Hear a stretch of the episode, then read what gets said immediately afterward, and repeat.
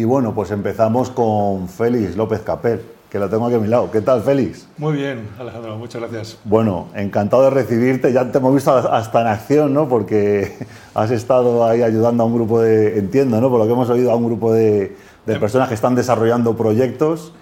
Y bueno, pues yo tengo aquí anotado, ¿no? Que graduado en Dirección de Empresa, Marketing y Relaciones Públicas por ESERP, varios másteres en temas de e-commerce, alimentación, ¿no? Eh, eh, también gran consumo, publicidad has trabajado en varias startups, eres mentor del ecosistema startup, conoces el mundo de las agencias de marketing, ¿no? agencias 360, experiencia también en esto, desarrollo de un marketplace para artistas y bueno, desde hace seis años, profesor de emprendimiento en la Universidad Camilo José Cela, Colegios Internacionales SEC, acostumbrado a asesorar proyectos de nuestros estudiantes ¿no? y, bueno, pues liderando el lanzamiento de lo que es la primera aceleradora de startups con foco en educación en España, ¿no? Así es. Está, está bien. bueno, SECLab, cuéntanos esto de SEC, porque la sigla SEC a mucha gente le suena, ¿no? Históricamente, ¿qué nos puedes, qué nos puedes contar? Pues justamente SECLab nace de un grupo educativo muy innovador, un grupo que tiene 130 años, Okay. un grupo educativo SEC, eh, que nace aquí en Madrid. Le gusta mucho la innovación, sus profesores son intraemprendedores, los Ok. directores de colegios también son muy intraemprendedores, y la tecnología se usa para mejorar la educación de los chavales o de los estudiantes. Y ese afán por buscar siempre la excelencia en educación hizo que hace siete años yo ya era profesor de emprendimiento en la universidad y querían lanzar SECLab, pero como una incubadora. En lugar de aceleradora, como una incubadora. Pero yo viendo el tamaño del grupo educativo y el foco que teníamos, dije, ¿por qué no montamos en España esa primera aceleradora vertical que impulsa proyectos que ya existen y los probamos en los colegios? Ya tenemos a Guaira, Lanzadera y otros proyectos de aceleradoras, pero el sector de educación es tan complejo que requería una aceleradora que le impulsase de forma especial. Y ese es un poco el nacimiento del SECLab hace siete años casi. Y lo interesante es que además eh, uno incuba algo y no tiene que salir al mercado a ver si funciona, sino que vosotros ya ponéis a disposición, o sea, os arriesgáis a decir, tenemos 12.000 estudiantes, creo que son, 8.000 más en la universidad, y venga, vamos a hacer quimicefa con ellos, ¿no? ¿Cómo, cómo, Correcto. ¿Cómo está esta, esta apuesta? Entiendo que la mentalidad es bien abierta, ¿no? No solamente desarrollar tecnología dentro de la casa, sino abrir vuestras puertas y crear este organismo para, para recibir a toda esta gente, ¿no? Efectivamente, es más, es más bien innovación abierta del grupo SEC hacia las startups, es decir, somos el puente de las startups hacia un grupo educativo que, como tú dices, abre las puertas de las aulas, eso dice Nieves Agüe, nuestra presidenta, abre las aulas para experimentar. Si hay una aplicación que ayuda a que los chavales aprendan mejor matemáticas o ciencias o robótica, programación, vamos a probarla, vamos a hacer un piloto con dos o tres grupos, ver si funciona y si funciona lo implementamos en el curso siguiente en nuestros colegios o la universidad. Pero siempre empresas que ya están constituidas prácticamente. No buscamos proyectos en fase idea o prototipos, sino startups de fuera que ya están ahí batallando, que están en sitios como Google Campus, otras aceleradoras. Hacemos la oportunidad de que entren en SECLab y es una convocatoria abierta a cualquier startup española e incluso de fuera de España. Ok. Abrimos una vez al mes ese concurso de startups, se presentan unas 40 o 50 cada año y elegimos las 10 mejores, que, las que durante seis meses hacemos ese programa de aceleración Vale. nuestro grupo. Entiendo que el objetivo al final es mejorar la calidad de la enseñanza, ¿no? que al final es el futuro de, de- de- pues, de todos los países. ¿no? Correcto. Cuéntanos un poco, de tu punto de vista, cómo está nuestro país en temas de educación. Vamos a hablar primero en general y luego nos metemos en, en la tecnología dentro de las aulas, pero a nivel general, dicen el tema de los rankings, ¿no? siempre estamos con, con la, digamos, entre comillas, la envidia de los países nórdicos, tal, pero bueno, estamos en Europa todavía, con lo cual estamos mejor que otros países que están en otros lados. Cuéntanos un poco co- cómo es la realidad de hoy. Pues si miramos datos PISA y demás, está claro que estamos bastante mal. Y también a nivel de fracaso escolar o de repetición de cursos y de abandono de la universidad, estamos bastante mal por abajo. Ok, Pero a nivel de startups de educación, ahí sí que estamos en el top 5 en Europa. ok. Hay eh, mucha gente que, digamos, va teniendo hijos, la generación eh, X va teniendo hijos, la generación Y. eh, dice que, bueno, que el, el tema del esfuerzo, de la concentración en los jóvenes, no sé si será por el tema de los móviles y tal, afecta mucho a los rendimientos educativos. Esto, esto es cierto, esto está, esto está pasando, es un des- desafío para los profesores. Eso también, yo sufro mis carnes, también soy profesor hace veintipico años, no dejo, nunca dejé la docencia, y te enfrentas a eso, ¿no? que el famoso engagement, cómo enganchas a otros alumnos en un aula de 14 años, 25 chavales, o lado de un, o un máster, una MBA de 25 ejecutivos, ¿cómo captas la atención? ¿Cómo le quitas de las distracciones de su día a día?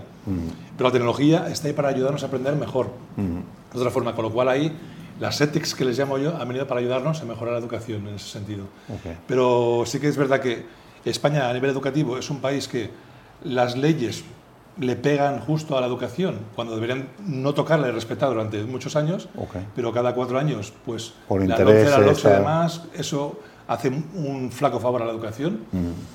Y está muy fragmentada, igual que también pasa en Francia o Alemania, también está muy fragmentada a nivel comunidades y demás, es un reino de taifas y cuesta, pues eso, la- el sistema educativo se resiste a la innovación en la educación. Pero el COVID ha ayudado un poquito a acelerar ese cambio que veníamos demandando a las empresas que innovan en educación. A nivel pedagógico, entiendo que todavía no tenemos mucha experiencia porque esto es una cosa que se inventó hace poco tiempo, ¿no? y además lo hemos hablado varias veces con, Juan Carlos aquí, que todavía no sabemos las consecuencias que puede tener a futuro eh, en el aprendizaje, digamos, a largo plazo, el tener dispositivos por todos lados, mm, 30 pantallas en casa, ¿no? contando móviles, la nevera, todas las televisiones en las habitaciones. Eh, a día de hoy, ¿qué dicen eh, los estudios que haya eh, en cuanto a cómo afecta a nivel pedagógico la, la- la- la tecnología en general?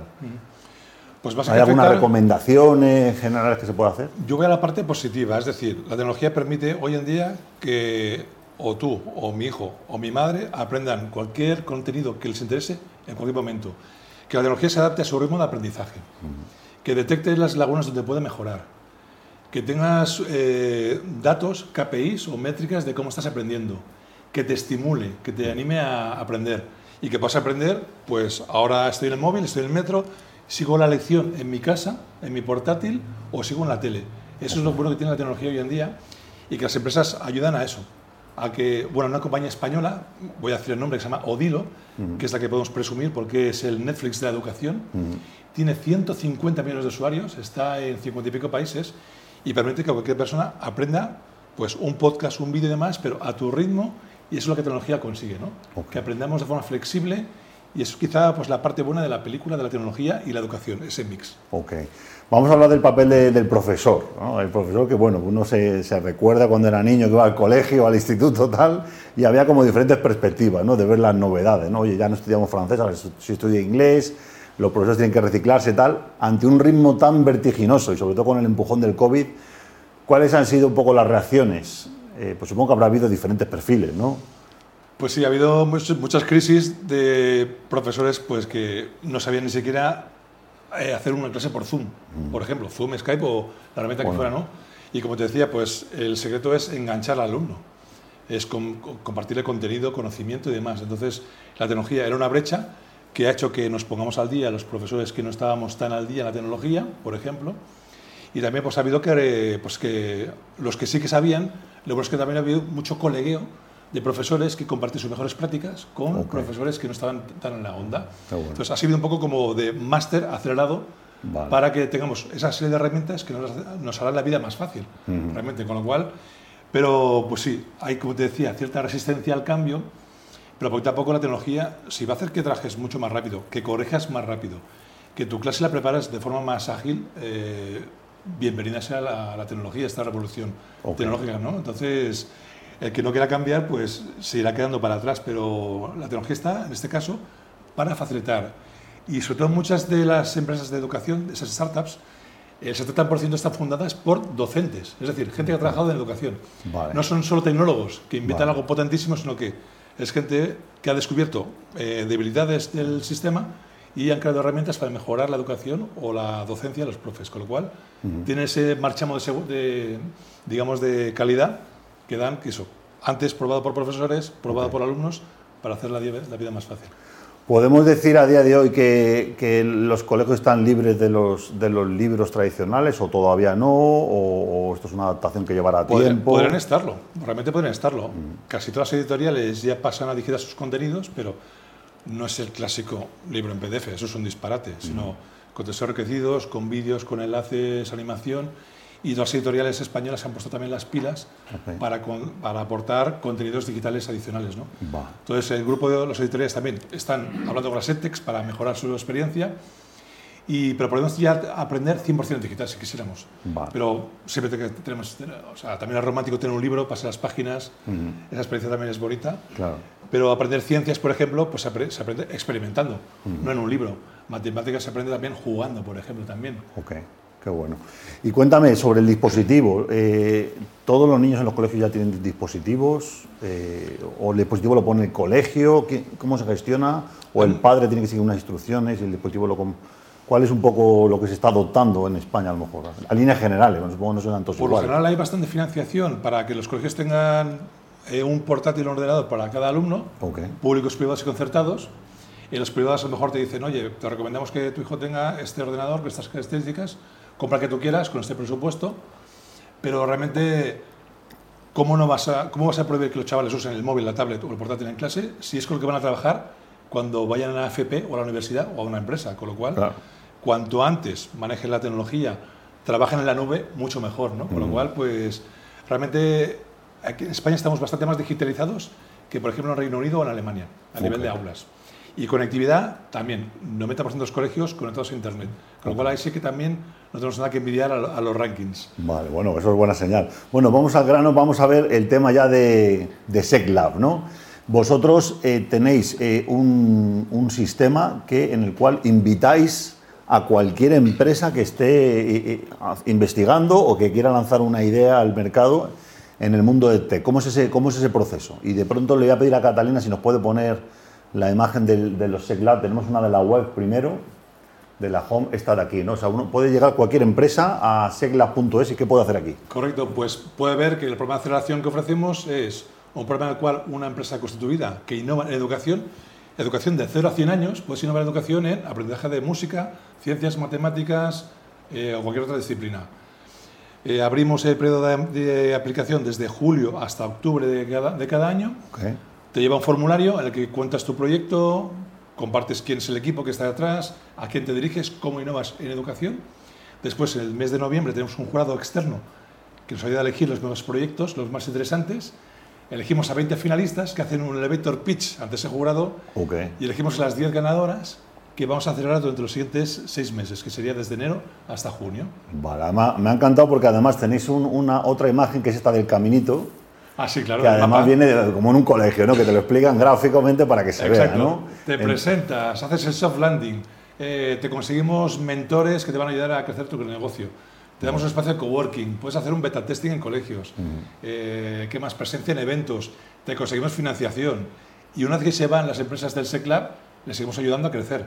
Alianzas, inversores, nuevos mercados. Ok. En fin, la verdad que somos bastante generosos, la verdad. Bueno, nosotros in- intentamos, como te comentaba antes fuera de micro, eh, meter un poco todos los logotipos de las que han pasado por ahí, pero bueno, ahí los tenemos. ¿eh? El que esté en casa viéndolo en HD, sí, pero aquí... eh, bueno, cuéntanos eh, anécdotas. bueno, esta gente de INSAT ha estado ya por aquí.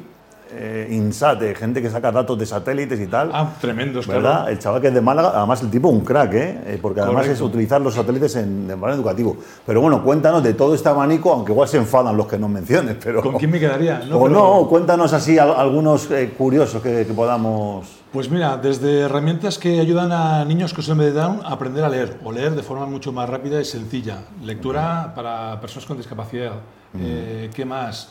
Aprender jugando, desde primero de la ESO hasta bachillerato. Eh, aprender eh, programación electrónica con la familia en tu casa, no solo en el colegio, cosas súper bonitas.